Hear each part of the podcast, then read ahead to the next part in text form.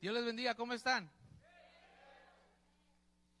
Es un gusto poder estar con ustedes eh, y como me gusta siempre reírme, quiero enseñarles un, una fotito que me enviaron, más bien que me encontré. ¿Cuántos hombres aquí que están casados? A ver, levanten su mano los que están casados. Sin miedo, no le voy a hacer nada, pero mire, quiero que lea esto. Yo lo leí yo me emocioné cuando empecé a leerlo. Y mire lo que dice.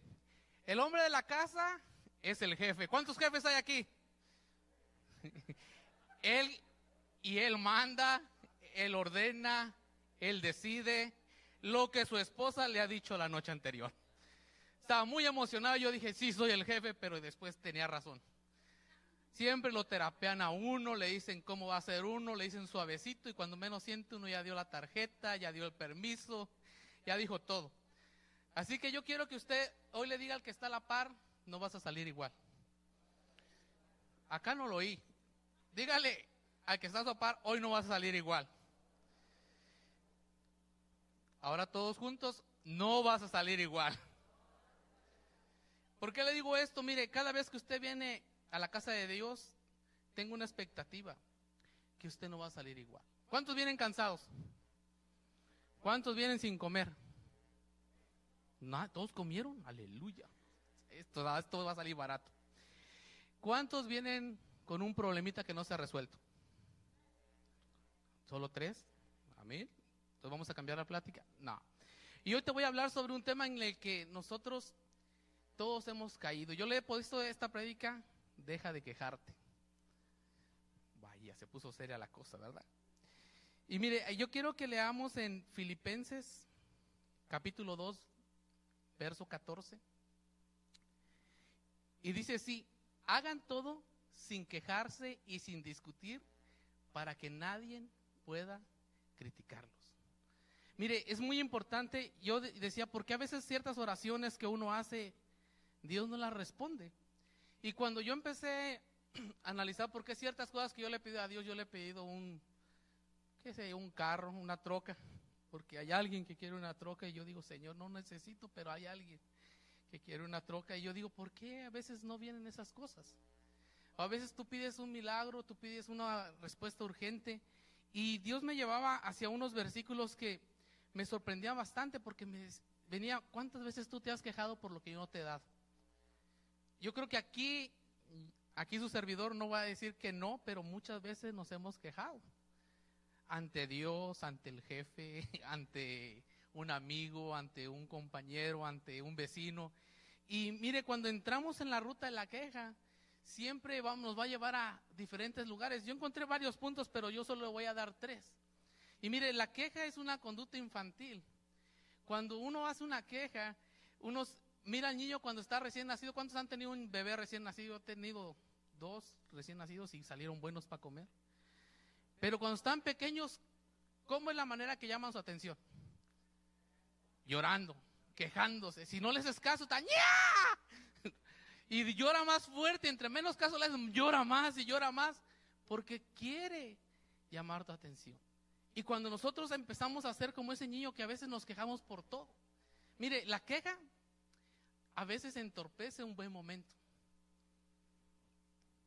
La queja a veces te sume en el más dolor que te puedes imaginar. Mire, vamos a entender con estos tres versículos que hay muchos, yo encontré muchos, pero realmente yo creo que con tres es suficiente para darnos cuenta. Vas a salir de este lugar diferente. No más queja. Y mire, a veces uno se queja que porque si uno está gordo, que porque uno está flaco, que porque uno está prieto, que porque está güero, que porque está blanco, por el que no está blanco. Bueno, a veces nos quejamos por todo. Y a veces nosotros tenemos que entender que a veces eso no viene de Dios. Porque a veces ¿Se ha fijado usted, ha tenido un compañero de trabajo que se queja porque el patrón está sentado ahí en la troca en el aire acondicionado, ahorita que está como a 100 grados afuera trabajando y, usted está duro ahí trabajando? Yo ya estaba apuradísimo, dije, yo no quiero que me agarren los 100. Y me decía un señor, ¿cuáles 100? Los 100 grados que se va a poner de caliente. Yo estaba apurado, dije, yo quiero, no quiero que me agarren los 100. Pero hay gente que a veces está quejando. ¿Y por qué yo? ¿Y por qué aquí? ¿Y por qué allá? Mire, entre más se queje, más difícil va a ser. No, no, no, no le tocaba hacer algo que usted estaba de quejarse. Yo no lo quiero hacer, yo no lo quiero hacer. y se le hace larguísimo el día. Cuando dice, ah, yo no quiero ir a trabajar y tienes que ir a trabajar y estás, va de quejarte. Mire, yo le pregunto a usted, y no me conteste porque esto es personal, pero si usted todavía hace berrinches, se enoja, cuando no le dicen lo que usted quiere oír, le falta madurar. Mire, es muy sencillo darse cuenta, mire, viene tu líder, viene nuestro pastor, viene tu jefe, viene tu esposa o viene tu esposo, o viene tu papá y te dice, hay que arreglar esto y esto y esto y esto. Y uno hace qué? Hmm. No me importa. No le dice nada, pero está en su mente quejándose. ¿Y por qué él me dice esto? ¿Y por qué él me dice el otro? Y eso me lleva a este primer versículo que está... el primer punto es, la queja trae desagradecimiento. Mire, en números 11.1, mire lo que le pasó al pueblo de Israel. Muchas cosas de las que vemos en el Viejo Testamento que vivió Israel las vivimos nosotros hoy en día. Y mire lo que dice, la queja trae el desagradecimiento. Números 11.1 dice, los israelitas siempre se quejaban con Dios por los problemas que tenían. Cuando Dios oyó sus quejas, se enojó mucho y prendió fuego alrededor del campamento. Mire, ¿cuántas veces nosotros nos estamos quejando y vemos la bendición de Dios? Cuando yo miraba al pueblo de Israel, mire, el pueblo de Israel, yo no sé cuántos de ustedes han recibido maná fuera de su casa. O la provisión. Y decimos, pero es que no es lo que yo quería, pero Dios te proveyó para pagar todos tus biles. Y el pueblo de Israel estaba así quejándose porque no tenía ese agradecimiento. Mire, nosotros tenemos que aprender a disfrutar lo que Dios nos va dando. Muchas veces nosotros entendemos de que la queja nos pone así como, ay, es que yo quisiera más, yo quisiera esto, pero Dios te lo va a confiar. Si usted hoy en esta noche renuncia a la queja, usted va a alcanzar muchas bendiciones. ¿Cuánto lo creen? Mire, si usted hoy empieza a menos quejarse y a orar más, porque hoy es una noche de oración, ¿cuántos quieren ver milagros y prodigios? ¿Quién viene a arrebatar su milagro? Número uno, tenemos que aprender a ser agradecidos. Quejarnos más y agradecer más. Quejarnos menos y agradecer más, perdón. Y mire, es muy importante que nosotros nos demos cuenta que la queja a veces la hacemos como un estilo de vida. Quizás uno no se da cuenta, pero uno se estaba de quejar. ¿Cuántos, eh, yo, yo escucho algunos podcasts de finanzas y ellos dicen que todo está mal? Y hablo con gente que me dice, no hay mucho trabajo y no tengo dinero y no me alcanza. Y yo veo algunos hermanos de aquí con troca nueva, casa nueva, ropa nueva, comen todos los días en la calle. Y yo digo, allí no hay escasez, ahí hay provisión. Amén. Porque mire, el mundo podrá decir una cosa, pero la palabra de Dios dice otra. Y la palabra de Dios es más poderosa que lo que usted oye allá afuera. Pero si nosotros estamos hablando mal, nos estamos quejando, cuando tú oras, ¿cómo va a venir tu bendición? Mira, a veces nos, ponen retos. La vida en Dios siempre es un reto. Predicar es un reto. Ganar una alma es un reto. Ir a la célula es un reto. Tener un equipo de dos es un reto. Servir a Dios es un reto. Pero a veces lo hacemos con queja. Yo sí voy, pero... bueno, voy a llegar temprano para que me vean. Pero dentro venimos quejándonos. Y nosotros tenemos que cambiar nuestra, nuestro tipo de, servir, nuestra manera de, buscar a Dios. Que sea más en agradecimiento, más en ese deseo de decir, yo quiero ver la mano de Dios. Mire, yo cuando vengo a la iglesia, yo vengo expectando una palabra siempre. Y siempre cuando yo vengo en la alabanza, yo siento que se va, como que se desprende todo eso que durante el día te quiso amargar, te quiso poner triste. O eso, yo no sé cuántos han sentido eso, o nada más yo. A ver, levante la mano que ha experimentado eso. Yo casi todos los martes vengo desinflado. Bueno, no desinflado de flaco, sino de, le, aclaro que es, no, hermano no se mira nada desinflado. A veces vengo triste, a veces vengo batallando por un problema en el trabajo o en mi mente o una persona que yo no la puedo ayudar. Y, y a veces yo digo, Señor, tú eres el único. Tú eres el único que me puede dar la solución. En vez de quejarme, yo corro a los pies del Señor a los pies del dador de la vida. Y eso me lleva al segundo punto. Mira, en el segundo punto me, sorprendió bastante porque cuando tú eres desagradecido, eso te va a llevar a otra cosa. La queja trae la murmuración. Y yo creo que aquí no hay uno que se salve que no haya murmurado. Ni yo me salvo. Porque la murmuración es cuando estás, ya viste que el predicador está panzón. Le da risa, pero es verdad, sí estoy. pero mire, muchas veces no nos damos cuenta quién está oyendo tu murmuración. A veces pensamos que no lo oye el pastor, que no lo oye el líder, que no lo oye tu jefe. Mire, le voy a contar una anécdota a ver si mi esposa no me da justicia saliendo de aquí. Una vez estábamos trabajando en un lugar y teníamos un señor y empezamos a murmurar de él. El patrón. No voy a decir el nombre, no voy a decir que estaba viendo la predicación. Pero yo empecé, mi esposa me empezó a decir, mira, hazle así como le hace el jefe. Y yo le empecé a decir, ah, ya te parece igual que el jefe. Y me le paré igual como él se paraba, él llegaba y se paraba así. Ya estás igual que el jefe. Y mi esposa me dice, Alejandro, sí, sí, estás igual que el jefe. ¿Y qué cree que sucedió? El jefe lo tenía atrás. Y el jefe era así de grandote, mire. Y solo me decía, ¿qué decías, Alex? No, no, no, no, que aquí está todo bien. Por eso yo le decía, todos hemos caído en murmuración. Todos hemos caído en ese momento fácil de decir, nadie me va a escuchar, nadie se va a enterar. Pero yo creo que esta noche, yo creo que es un buen día para que cambiemos nuestra manera de hablar. Una, una, una buena manera de decirle, Señor, yo quiero que tú escuches y te agrades de mis palabras. Pero mire lo que pasó en Éxodo 16, versos 6 y 8. Moisés y Aarón le dijeron a los israelitas, ¿por qué se quejan si nosotros no tenemos nada que ver con esto? Cuando ustedes se quejan de nosotros, en realidad lo que hacen es quejarse de Dios, que es quien nos dice lo que debemos hacer y Dios ya ha escuchado sus murmuraciones. Cuando yo leí esto dije, oh, entonces no me oyó solo el jefe aquel, sino me oyó Dios también. Porque a veces nosotros pensamos que nadie se va a dar cuenta de lo que se está pensando. Mire que tuviéramos una maquinita ahorita para ver qué está pensando ahorita. Aquel que está mensajeando ahorita por WhatsApp. Todavía no acaba la predicación. Pero dése cuenta que la murmuración es algo que, que nos puede caer en cualquier momento. Así como el que se queja. Mire, yo cuando oigo gente que me dicen que no aman este país y que se quejan que por qué esto, que por qué el otro, le digo, pues regrésate a tu país. Yo sí les digo, porque si no amas el lugar que te está dando para comer, si no amas el lugar que te está dando para trabajar, ¿cómo esperas tú recibir una bendición en esta ciudad? ¿Ve cómo nos quejamos? No, es que yo no soy estadounidense. Yo, mire, en el equipo de 12 ellos dicen que yo soy el más negro. Pero tengo dos que están también igual. Se sienten blancos. Uno hasta dice que es americano. No le voy a decir su nombre, quién es, pero lo estoy viendo. Cuando es el partido entre México y Estados Unidos, él le va a Estados Unidos y yo nosotros le vamos a México. Y mire, a veces nos quejamos. A veces se nos hace fácil este, hablar, murmurar. Pero mire, cuando usted se da cuenta que Dios te quiere llevar, escucha todo, ¿tú qué tienes que hacer? Hablar bien. ¿Por qué no es esta noche de cambiar nuestra murmuración por oración, por gratitud?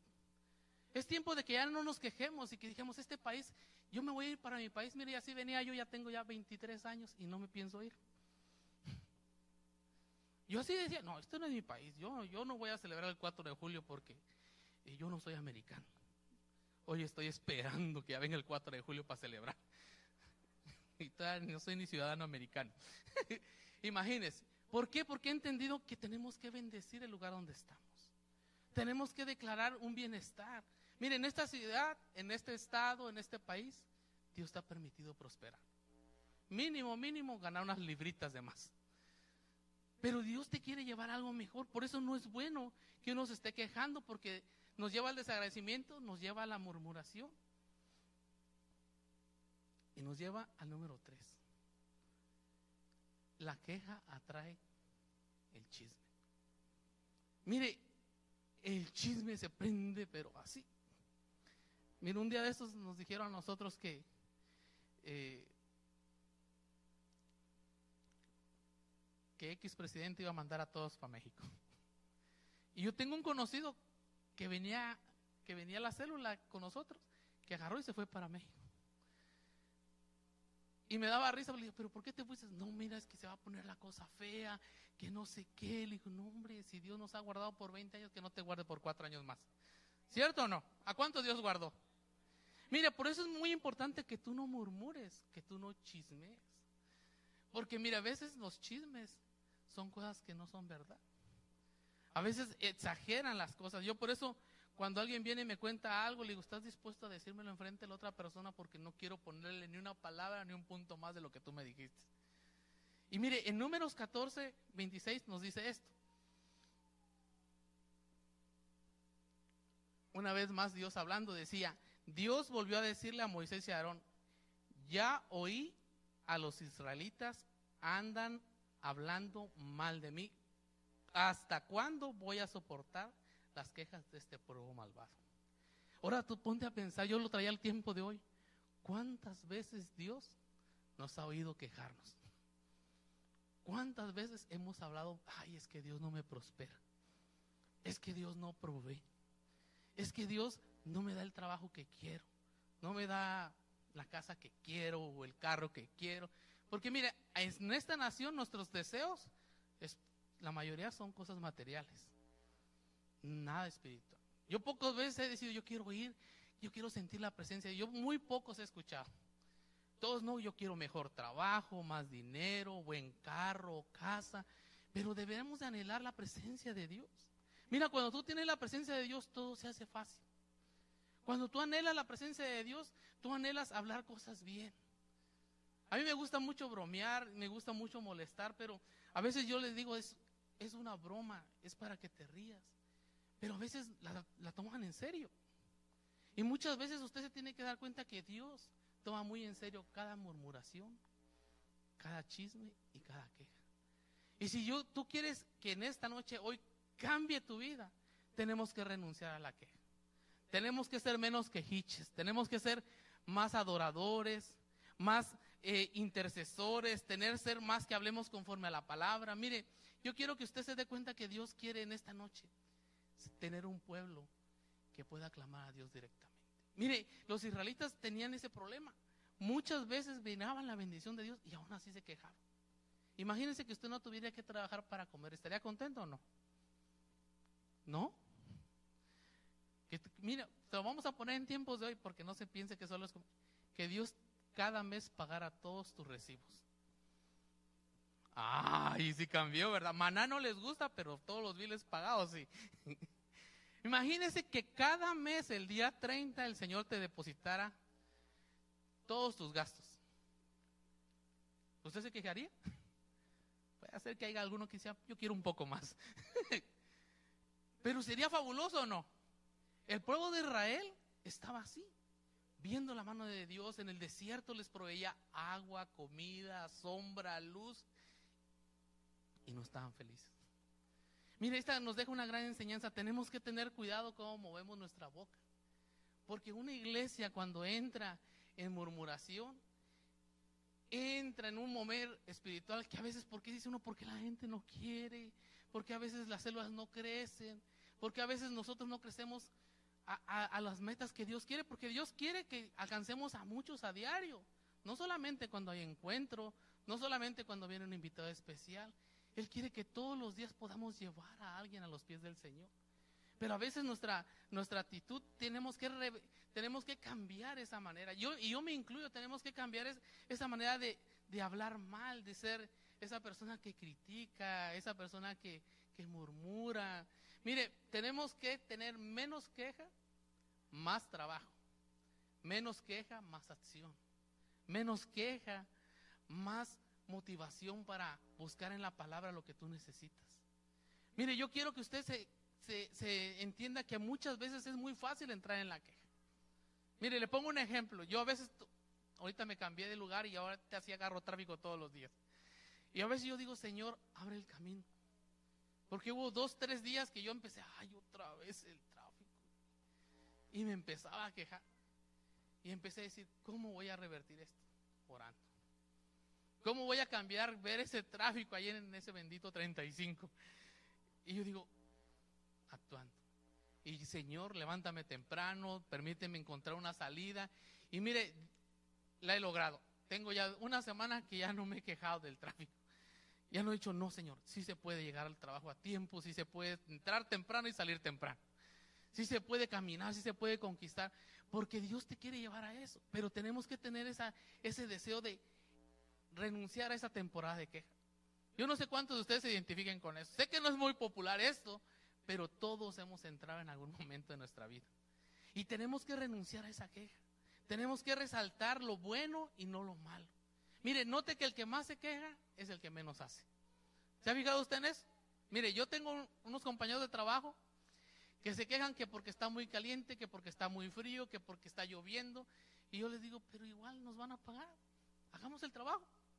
Pongámosle, echémosle ganas. Mire, cuando tú eres la persona que cambia el ambiente, Dios te pone en honra. Dios te abre puertas que a otros no se las abre. Por eso es importante que hoy tú renuncies a eso. ¿Cuántos quieren renunciar a esta temporada de queja? ¿Solo tres? Yo creo que todos tenemos que renunciar. Mire, cuando renunciamos a la queja, yo lo he podido experimentar. Cuando yo me quejo menos y empiezo a decir, Señor, si tú me trajiste a este lugar es porque tú me vas a sacar. Si tú me llevaste a ver a esta persona es porque tú me vas a dar la palabra.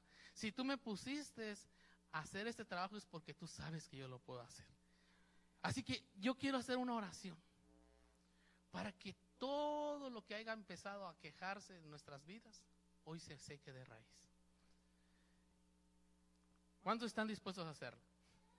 Porque Dios quiere que salgas de este lugar vacío, limpio, transformado, que el día de mañana tengas una situación y sepas, voy a orar al Dios que todo lo puede. Tengo un Dios que todo lo suple, un Dios que da nuevas oportunidades, un Dios que nos levanta, un Dios que nos sustenta. Pero Dios quiere que tú entiendas que está dónde? En nuestra manera de hablar. Cuidar nuestra boca. Diga, cuidar mi boca. Haga así, mire, cuidar mi boca. Mire, aquí tenemos que darnos cuenta que aquí salen muchas cosas. Dice la palabra que la lengua es un miembro pequeño, pero hace grandes guerras. Y nosotros tenemos que tener una lengua dirigida por Diy Y a veces le digo, Señor, dirige mi lengua. Porque a veces me quiero hacer unas bromas que yo digo, no, no, no, esta broma no. Entonces, tenemos que renunciar. Yo quiero que usted cierre sus ojos. y me siga en esta oración. Porque Dios quiere tener una iglesia sin mancha y sin arruga. Una iglesia que no se queje por el propósito que Dios tiene. Quizás tú estás empezando, quizás estás en una batalla, quizás tú no estás en batalla, quizás tú estás en, un momento de prosperidad. Yo he aprendido en este tiempo de estar en la iglesia que hay, que hay momentos donde estás en bonanza y hay momentos donde estás en guerra. Hay momentos donde estás batallando, hay momentos donde estás en paz, pero nuestra boca tiene que siempre estar agradecida con Dios. El apóstol Pablo nos enseña que hay que estar, que hay que tener contentamiento en todo momento. Así que yo quiero que usted cierre sus ojos y haga esta oración conmigo, Señor Jesús. Hoy yo me, hoy yo, hoy yo cierro mi boca a toda queja. Y yo te pido perdón, porque muchas veces no te he agradecido lo mucho que has hecho conmigo. Espíritu Santo, yo voluntariamente renuncio a esta temporada de queja que ha estado en mi vida. Y te pido, en el nombre de Jesús, que me des palabras sabias que me des una palabra que derribe todo argumento que esté contrario a mi vida, a mi matrimonio, a mi familia, a mi trabajo, a mis sueños. Hoy yo te pido, Espíritu Santo, toma control de mi boca. Yo te lo pido en el nombre de Jesús. Y te pido que a partir de hoy vamos a ver lo mejor de ti. Los mejores años están por venir. Los mejores momentos de mi vida están por venir. Los mejores momentos en mi tiempo contigo están por venir. Hoy lo declaramos en el nombre de Jesús. Amén. Y amén. Y una última oración que yo quiero hacer. Si hay alguien que quiere entregar su vida al Señor, hoy es un buen momento. La palabra de Dios dice que Él viene y toca la puerta y entra con los que lo dejan. Hoy Jesús quiere irse contigo. Hoy Jesús quiere darte esa vida eterna. Hoy Jesús quiere decirte, yo tengo una temporada diferente para ti. ¿Hay alguien que quiere abrir su corazón a Jesús? Levante su mano. Lo mejor es tener a Jesús en nuestro corazón. Lo mejor es tener a ese Dios que da nuevas oportunidades. Gloria a Dios. ¿Hay alguien más?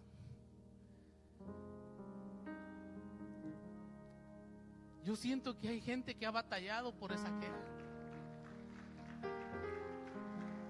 Ya renunciamos a la queja. ¿Qué impide que tú te acerques a los pies del Señor? ¿Qué impide que tú puedas salir con la bendición más grande de toda tu vida, que es tener a Jesús en tu vida? Yo espero hay más personas. Yo siento en mi corazón que hay más personas. No importa si tú tienes tiempo de ser cristiano. Si Dios te inquieta venir, ven, porque Dios te quiere bendecir. Aquí hay valientes que ya están pasando, pero si hay alguien más, yo espero. Tengo un poquito más de tiempo. Pero yo espero si hay más gente. Mire, Dios quiere que tú te arregles. Dios quiere que tú salgas con ese Dios que da alegría, que da paz, que da tranquilidad. Yo espero, yo siento que hay más personas. En mi corazón arde algo aquí, yo no sé cómo decirle, pero mire, hay algo que me dice, espera porque hay más personas. Y sé que Dios quiere que todos tengamos una vida diferente. Aquí hay más lugares, se pueden correr si quieren para que no esté la amontonada. Yo siento que hay alguien más. No sé ni cuánto tiempo más tengo. Pero yo siento que hay más personas hay personas que necesitan llevarse a ese Jesús que nos ha cambiado. Y con los valientes que están aquí los felicito. Están tomando la mejor decisión de toda su vida. No importa la edad que tengas. No importa los errores que hayas cometido.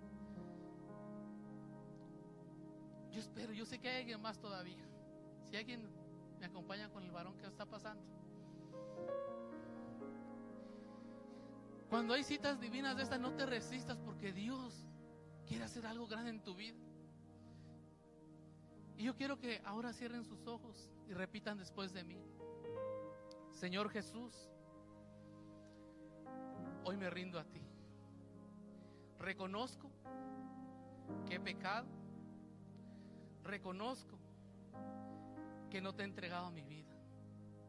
Pero hoy tomo una decisión de darte mi vida, de reconocerte como mi Señor y Salvador. Te pido que escribas mi nombre en el libro de la vida y no lo borres jamás. Acepto el sacrificio de la cruz. Acepto que moriste por mis pecados y que hoy soy una nueva persona que a partir de hoy mi vida te pertenece a ti. Que a partir de hoy tu sangre preciosa me lava, me limpia continuamente hasta llegar a lo que tú has propuesto en mi vida. Te doy gracias en el nombre de Jesús. Amén. Voy a hacer una oración por ustedes. Padre, en el nombre de Jesús. Hoy yo te pido por cada varón y cada mujer que han dado tu corazón a ti. Permite que esa semilla que tú hoy has empezado a hacer germinar en ellos, Señor, crezca y dé un fruto que permanezca, Señor. Que podamos verlos conquistar, porque quizás están en batallas, quizás están en algún momento difícil en su vida, pero hoy tu misericordia los ha alcanzado, Dios. Y yo declaro que ninguno de ellos se pierde, sino que echan raíz y que darán fruto, Señor, con su familia, en su trabajo, con ellos mismos, Señor. Los bendecimos en el nombre de Jesús. Amén y amén. Y por último, la iglesia ha preparado un detallito para ustedes de parte de nuestros pastores, de parte del territorio que está en servicio. Si pueden seguir allá mi hermano Humberto. Y dale un aplauso, póngase de pie.